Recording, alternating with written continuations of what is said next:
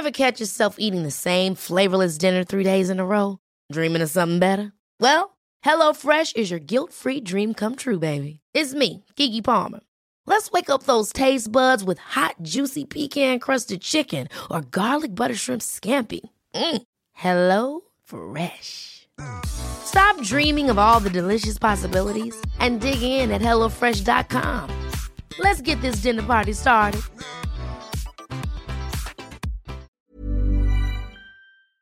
Une création Chiquito Productions. Simone de Beauvoir écrivait On ne naît pas femme, on le devient. Elles sont influentes, puissantes, passionnées ou encore ambitieuses. Leur réussite, elles ne la doivent qu'à elles-mêmes. Mes invités se livrent sur leurs choix, leurs succès, les obstacles aussi parfois. Leur point commun, elles ont toutes un parcours inspirant. À travers leurs histoires, c'est une voie pour les générations futures. Je suis Florence Grisy. Bienvenue dans Femmes d'avenir. Je suis lieutenant-colonel de l'armée israélienne et l'idée est que nous travaillions ensemble, d'égal à égal. On en reparlera quand il faudra porter quelque chose de lourd. Alors cette dimension femme est très très importante dans, dans le rôle de pouvoir que vous avez. Les femmes sont des êtres humains doués d'un cerveau. Je ne vois pas pourquoi euh, il y a une telle surprise. Ça ne surprend pas les femmes, ça surprend les hommes. Est-ce que vous avez travaillé avec des femmes dans le bâtiment, monsieur? Jamais. Et je vois pas le moment où ça viendra. J'ai ressorti une lettre là que le directeur de l'école a reçue. Messieurs, j'ai bien réfléchi. Il est impossible que j'emploie votre stagiaire. Je ne vois pas cette petite demoiselle avoir suffisamment de résistance aussi bien physique qu'intellectuelle. Nous sommes le 15 mai 2023 et il faudrait encore trois siècles pour l'atteindre selon l'ONU Femmes. À votre avis, de quoi parle-t-on? De l'égalité de genre. Parmi les exemples les plus criants, 130 millions de filles ne sont pas scolarisées dans le monde et 54% d'entre elles vivent dans des pays touchés par des conflits. Un autre chiffre. En France, les inégalités entre les femmes et les hommes coûtent actuellement 118 milliards d'euros chaque année. Des personnes comme mon invité œuvrent chaque jour pour faire progresser les droits des femmes et l'égalité. C'est une femme engagée, membre fondatrice d'ONU Femmes France, spécialisée en matière de genre et de droits humains. Également co-autrice du livre Lutte féministe à travers le monde, je suis ravie de recevoir aujourd'hui Fanny Benedetti dans Femmes d'avenir. Bonjour Fanny. Bonjour. Nous commençons toujours ce podcast par une citation que mon invité affectionne. Tu as choisi un passage du recueil Risible amour de Milan Kundera.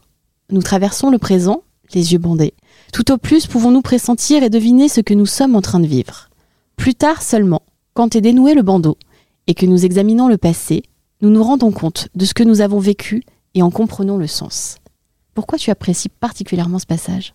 L'auteur déjà, pour moi, est quelqu'un d'emblématique qui m'a beaucoup inspiré dans ma jeunesse, Milan Kundera. C'est un auteur euh, assez unique euh, qui, euh, qui traverse des événements historiques importants. Euh, donc euh, l'invasion euh, de l'URSS de son pays, à l'époque la Tchécoslovaquie. Toute son œuvre est traversée par ces événements historiques absolument dramatiques qui ont bouleversé la vie de millions de personnes par euh, l'imposition de la dictature euh, et, euh, de l'absence des libertés. Et lui, il a une œuvre euh, tout à fait singulière où euh, justement, euh, à travers toute son œuvre, il prend les événements anodins avec beaucoup de sérieux et les événements historiques dramatiques avec la légèreté. Et donc ça, je trouve ça assez, euh, assez emblématique. Et puis ce passage en particulier, euh, justement, me fait écho à, je pense, un moment de, de ma vie que je traverse, qui est euh, d'avoir été jusque, enfin, dans, dans toute ma vie adulte et même enfant, je pense, avec ce, désir d'avoir un impact positif sur le monde. Et puis, euh, à un moment, là, j'ai passé la cinquantaine, donc euh, où je me rends compte que finalement, il faut aussi se retourner vers soi, faire ce demi-tour qui est très important pour impacter le monde. Il faut absolument avoir fait ce demi-tour sur soi pour avoir, euh, je pense, un impact réel et, durable. C'est marrant que tu parles de ton enfance, puisqu'on va justement s'y attarder un petit peu. Fanny, quelle petite fille étais-tu? Où est-ce que tu as grandi? Alors, j'ai grandi euh, en région parisienne, euh, dans les Yvelines, à Marly-le-Roi. Et puis, j'étais une petite fille. Alors, euh, je vais peut-être parler singulièrement de, mon enfance vers, je pense, je ne sais pas trop le situer, mais il y a un moment de l'enfance où je me suis dit, en fait, je suis un garçon. C'est rigolo. Hein. Et puis, je me suis pas posé la question du tout pourquoi. pourquoi est-ce que j'ai envie ou je me sens plus un garçon, en fait? Très rigolo. Et je me suis pas posé cette question. J'étais juste euh, un garçon dans ma tête, en fait. Et puis, avec le recul, je me dis, en fait, ce qui m'a je me suis un petit peu repenchée sur cette période donc euh, de l'école euh, primaire hein, et puis je me suis dit en fait j'ai compris que c'était un mauvais deal d'être une fille en fait. Mais vraiment je me suis dit c'est pas le bon deal en fait dans la société. Très jeune, tu as compris que justement la place des, des filles et des femmes euh, n'était pas la même que celle des hommes? Ah bah oui ça m'a sauté aux yeux je pense. Et donc euh, d'où cette réaction instinctive où je me suis dit bah je vais choisir autre chose quoi. Parce que j'ai l'impression que c'est pas le meilleur deal que j'ai là. En termes de liberté, de choix, de, de, de prise de parole, de plein de choses qui me semblaient être euh, pas tout à fait euh, correspondre à ce que j'avais envie d'être en fait. J'ai choisi euh, par exemple un sport, le judo, j'en ai fait beaucoup quand j'étais jeune, où il y avait bon plus de garçons que de filles, même si c'était assez équilibré à l'époque. Et puis voilà, donc j'ai eu cette petite période et qui a cessé assez brutalement en fait à l'adolescence où je me suis dit bah non en fait je peux plus jouer ce jeu ça marche pas. ça marche pas pour une raison tout à fait simple, c'est que finalement j'étais quand même une fille dans mon corps. Donc, euh, donc voilà, et la transformation a été radicale à ce moment-là, et je suis devenue euh, qui je suis, je pense, euh, maintenant. Et petite fille, est-ce que tu avais des héros, des héroïnes d'enfance? Alors, je le sais un petit peu, puisque du coup, on en a parlé en préparant le, le podcast, mais je voudrais que tu, euh, Ouais, que tu euh, du coup, en parles pour nos auditrices. Oui, alors euh, quand j'étais petite, je lisais beaucoup, euh, puisque à l'époque on avait beaucoup la lecture comme, comme activité. Et il y avait un- une série de romans dans la bibliothèque euh, bleu- verte ou rose, je Rose. sais plus. C'est rose, ouais, Oui. voilà, c'est rose, ouais, d'accord. Donc c'était une série de très très nombreux euh, romans euh, avec une héroïne fantomette. C'est une lycéenne euh, comme toutes les autres, avec des copines qui lui ressemblent pas d'ailleurs, qui sont toutes avec des, des- voilà des traits de caractère très très sympas. Et puis cette fantomette lycéenne, ben elle se tout d'un coup elle se transforme en super héroïne en fait. hein. elle se déguise. Elle a un déguisement un peu de lutin rigolo et elle euh, elle combat les méchants, mais disons euh, dans des choses absolument incroyables, des complots internationaux euh, de grande ampleur. Elle voyage à l'autre bout du monde pour euh, démasquer en fait des personnes malfaisantes qui sont euh, parfois des chefs d'État, euh, parfois euh, des grands euh, escrocs ou, euh, ou bandits internationaux. Et donc il y a une dimension géopolitique, même diplomatique, dans ces romans, très intéressante. Tu t'identifies à elle, du coup?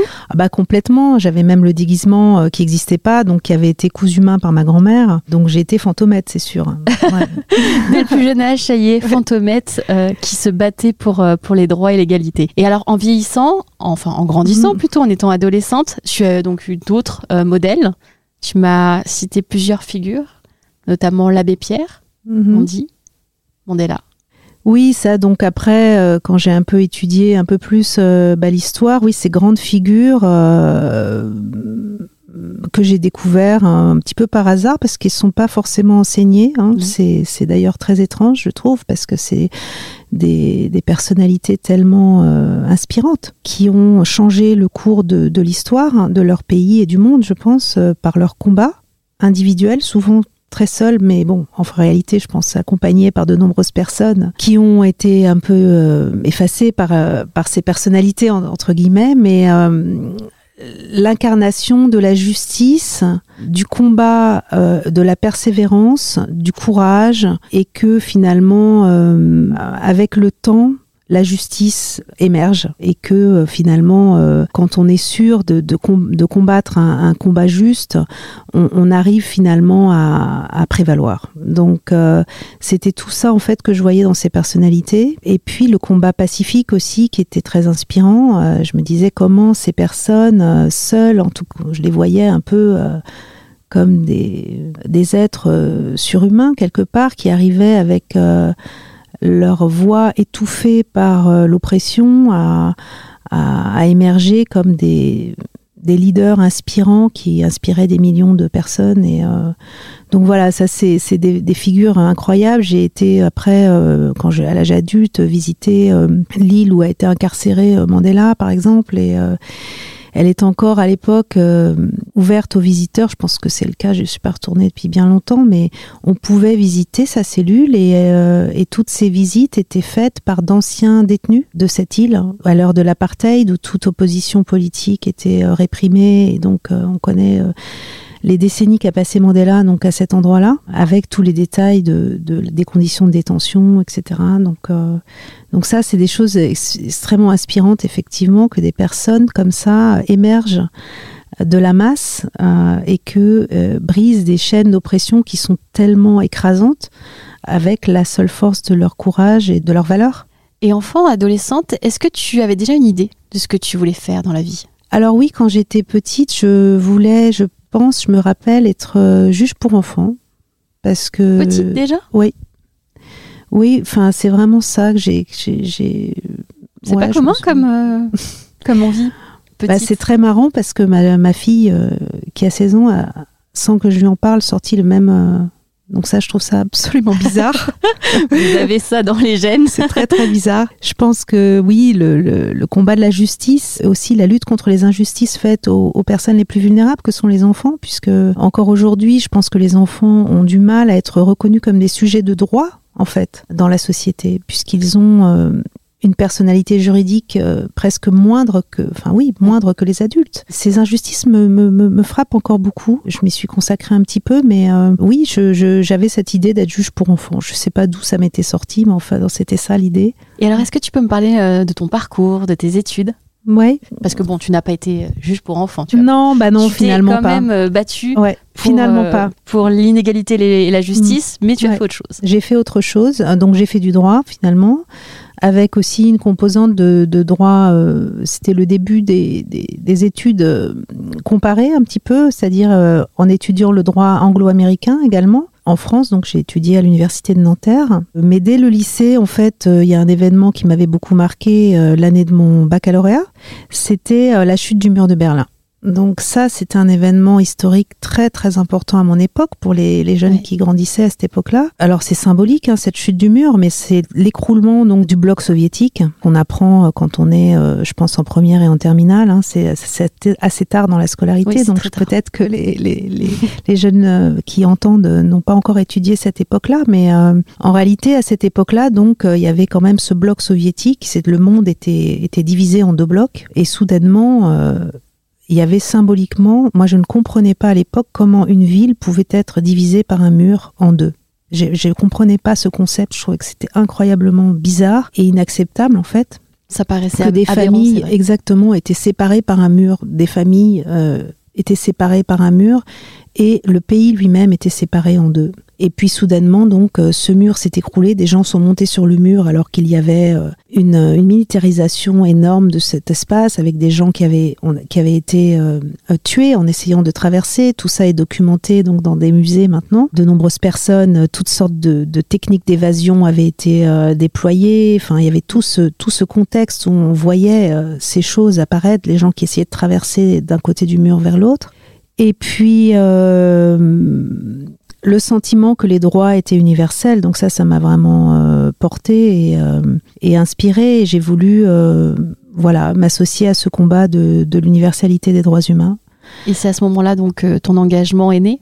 Oui, c'est ça. Au début de mes études de droit, j'ai fait le voyage euh, à Prague. Au moment, justement, suite au mur de Berlin, il y a eu donc euh, toute une série, un peu comme les, enfin, les printemps arabes plus tard, mais bon, on voit que ça n'a pas, euh, malheureusement, pas abouti au même résultat encore. On espère que ça va être le cas un jour. Mais donc, euh, la Tchécoslovaquie, à ce moment-là, euh, se libérait aussi euh, du joug, donc, à l'époque soviétique. Et donc, j'ai fait ce voyage d'étudiante où je suis allée interviewer le, le nouveau président. En fait, j'ai pas eu accès au nouveau président parce qu'il était très occupé, mais à, à des, une personne de son entourage. Et euh, j'ai vu la joie immense dans les rues des personnes, euh, toute la l'euphorie qui, qui, qui était là à ce moment-là. euh, de se sentir libéré d'un joug d'oppression, en fait, tout simplement. Mais ça peut être n'importe où dans le monde. Là, c'est l'exemple de ce, de, de ce de contexte historique.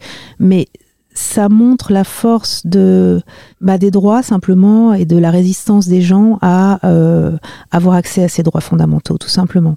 Et quelles ont été tes premières missions? Quand tu as commencé à travailler La première, euh, le premier job, entre guillemets, donc j'ai eu la chance, grâce à l'université à Nanterre, de pouvoir partir faire ma dernière année d'études aux États-Unis, à Washington. J'ai fait un stage de six mois euh, dans une institution qui s'appelle la Commission interaméricaine des droits de l'homme, qui gère donc ce sujet des droits humains dans toute la zone Amérique, donc Amérique du Nord, Amérique du Sud. Et à l'époque, il y avait une grave crise en Haïti. Euh, bon, moi, il se trouve que je parlais pas très bien espagnol, donc on m'a mis sur ce dossier d'Haïti. Je me suis retrouvée avec beaucoup de cas qui étaient rédigés non pas en français mais en créole, donc ça a été un peu compliqué. Il y avait donc une dictature à l'époque et beaucoup de, cas, donc individuels et collectifs, de, de violations des droits humains, de meurtres qui arrivaient à la commission. Et finalement, il a été possible, cette dictature militaire a, comment dire, a échoué et une commission, une institution a été créée qui s'appelle une commission de vérité et de justice. Donc pour faire un peu un état des lieux de ce qui s'était produit et pour que les gens soient reconnus en fait dans leur euh, dans leur combat et dans le fait d'avoir été victimes pour raconter cette histoire en fait et pour se guérir de cette histoire. Donc ça ça a été utilisé dans de nombreux pays d'Amérique du Sud, en Argentine, au Chili notamment, en Colombie. Et donc c'est un moyen de faire le deuil d'une période difficile et d'avancer en effaçant un petit peu, en Afrique du Sud aussi, ça a été très très euh, euh, utile pour le pays. Et donc j'ai participé à cette commission de vérité, je suis allée en Haïti, j'ai participé à, euh, à l'élaboration du, du rapport qui était basé sur plus de 8000 entretiens avec les personnes qui avaient été impliquées et surtout victimes de cette période de dictature. Et alors, comment tu, as évolué dans ta carrière? Donc, tu es resté un petit peu aux États-Unis? Je suis restée pas mal aux États-Unis, puisque j'avais fini mes études là-bas. Donc, surtout dans les droits humains, j'ai travaillé pour différentes organisations de défense des droits humains. Auprès des Nations Unies, notamment, j'ai eu la chance de pouvoir être associée aux négociations qui ont abouti à la Cour pénale internationale. Donc, ça, c'était vraiment euh, quelque chose de très, très intéressant de voir comment on peut créer une nouvelle institution internationale aux Nations Unies et ce qui m'a le plus marqué, je dois dire, parce que moi j'étais pas diplomate à l'époque, donc euh, c'est négocié par des diplomates, hein, tout ça. Mais c'est de voir le rôle qu'avait la société civile. Donc c'est nous en fait, la société civile, c'est tout un chacun avec ses compétences qui assiste aux Nations Unies à ces négociations, mais pas, pas passivement. C'est-à-dire qu'on, ça a été la plus grosse délégation, je dirais, la société civile, donc les, les personnes individuelles et, et regroupées dans des collectifs. Je faisais partie de ce collectif qui s'appelait la coalition des ONG ou de la société civile pour la Cour pénale internationale. Donc on a participé aux négociations directement, on a fourni énormément de matière pour un résultat euh, qui soit en faveur des victimes de, crimes internationaux et qui inclut notamment un des résultats, ça a été d'inclure tout ce qui est euh, crime sexuel, qui n'existait pas en droit international. Ça n'existait pas jusque-là? Pas du tout. C'était pas reconnu comme un élément constitutif des grands crimes de droit humanitaire que sont les crimes de guerre, les crimes contre l'humanité et le génocide. Donc tout ça a été constitué grâce à la présence à des femmes aussi, des groupes de femmes, euh, euh, des juristes euh, femmes, et puis c'est là-dessus que j'ai travaillé. Et aussi le droit des victimes a été cristallisé à ce moment-là, que les victimes de crimes de guerre puissent avoir un chapitre, puissent être considérées, voilà, exactement, puissent être considérées autrement que euh, comme victime et puisse avoir un vrai rôle dans euh, la procédure euh, pénale, dans dans la justice. Donc ça, ça a été un grand succès puisque l'institution existe, elle est créée, elle a un rôle énorme, elle a déjà abouti à des condamnations majeures. Voilà, elle existe, elle est très importante dans le paysage international, même si elle est insuffisamment connue et reconnue et soutenue aussi par les États qui euh, sont souvent euh, très heureux de, participer à ce genre de négociations, mais une institution, ça se construit dans la durée. Et parfois, euh, la société civile, les associations, les ONG, qui sont puissantes par leur réseau, mais pas par les par le poids financier ou politique parce qu'elles ne sont pas aux commandes, mais elles ont un poids réel et moi c'est ça qui m'a qui m'a qui m'a marqué, qui auquel je crois beaucoup. Et c'est une phrase d'ailleurs de Margaret Mead qui dit il n'a jamais été autrement qu'un petit groupe d'individus euh, motivés ensemble pour faire changer le monde. Et, et j'y crois profondément à ça. On dit souvent que nos carrières sont façonnées par des moments clés ou encore des personnes qui les ont marquées. Est-ce que tu peux me parler des personnes euh, qui t'ont inspiré? Dans la carrière, j'en ai beaucoup. Euh, dans la vie personnelle, je pense que ça a été aussi quelqu'un de mon entourage très proche, ma grand-mère, en l'occurrence maternelle, qui a eu une vie euh, emblématique, disons, par la résilience et la force qu'elle a démontrée dans sa vie. Et je pense qu'il m'a énormément, énormément inspiré, évidemment, parce que elle m'a, elle a partagé sa vie avec moi. Elle a énormément raconté sa vie, ce qui lui est arrivé, comment elle a fait face aux difficultés dans sa vie. Et ça a été une inspiration formidable. Donc d'abord, c'était quelqu'un de, d'extrêmement euh, joyeux, enthousiaste, euh, positif, alors qu'elle avait eu une vie absolument terrifiante, je dirais. Enfin, pour euh, tout un chacun, elle avait perdu sa maman très tôt, elle a perdu son, son, son, papa après, elle a perdu son mari. Donc tous les hommes de sa vie, en gros, ont disparu comme ça, brutalement. Son mari, quand elle, elle venait d'accoucher de jumelles, euh,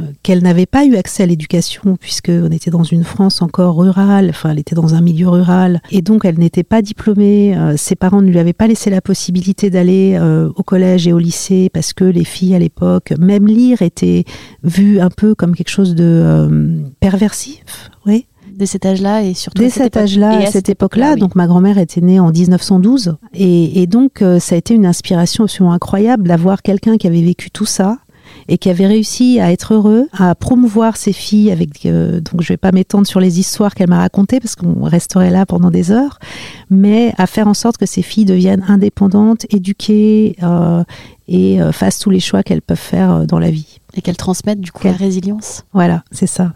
Est-ce que tu as rencontré des freins ou des obstacles au cours de ta vie et de ta carrière? Oui, bien sûr. Ce qui a été difficile pour moi, c'est de concilier en quelque sorte cet engagement militant très fort que j'avais, qui est devenu aussi le cœur de ma vie professionnelle. Donc en ça, j'ai eu beaucoup de chance parce que j'ai pu euh, faire de cet engagement et de mes valeurs mon travail. Donc c'était quelque, c'est quelque chose de, formidable. je remercie encore, enfin je sais pas qui remercier, mais c'est quelque chose de, vraiment euh, incroyable. Et en même temps, ça a été très dur pour moi de me dire, euh, je dois laisser de la place aussi pour les autres, pour mon entourage, pour euh, une vie personnelle, affective, sociale. Donc concilier ces choses a été quand même un combat, puisque quand on a un engagement militant aussi fort, il prend un peu toute la place et on s'oublie soi-même parfois.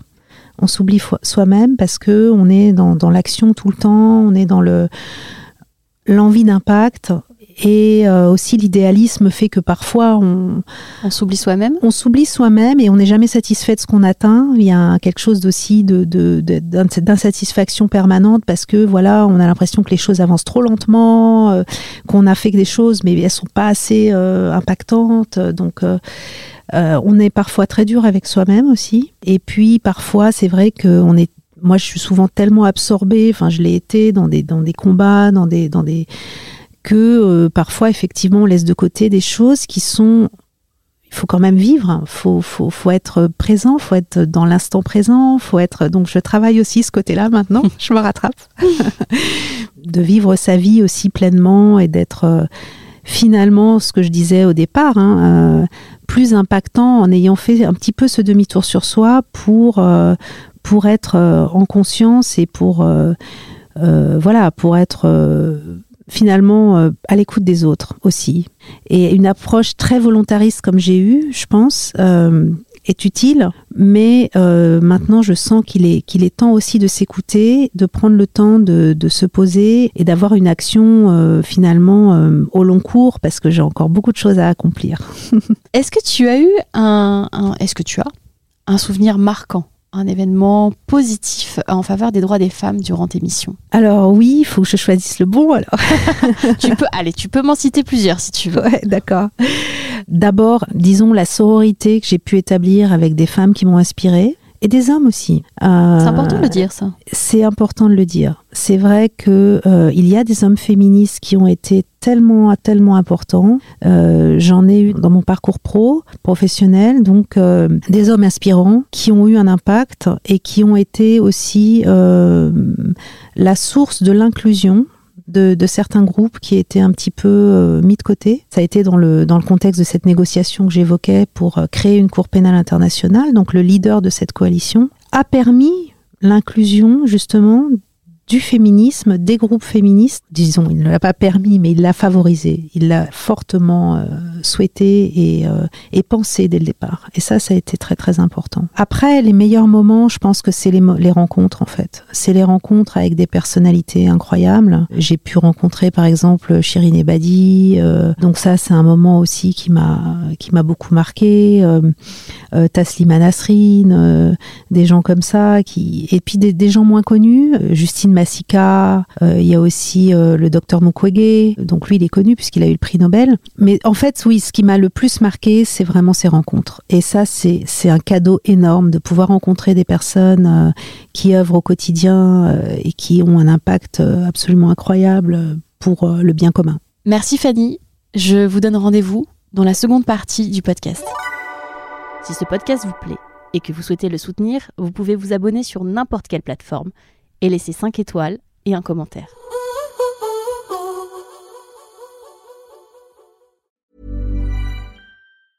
Ever catch yourself eating the same flavorless dinner three days in a row? Dreaming of something better? Well, HelloFresh is your guilt-free dream come true, baby. It's me, Kiki Palmer. Let's wake up those taste buds with hot, juicy pecan-crusted chicken or garlic butter shrimp scampi. Mm. Hello Fresh. Stop dreaming of all the delicious possibilities and dig in at HelloFresh.com. Let's get this dinner party started.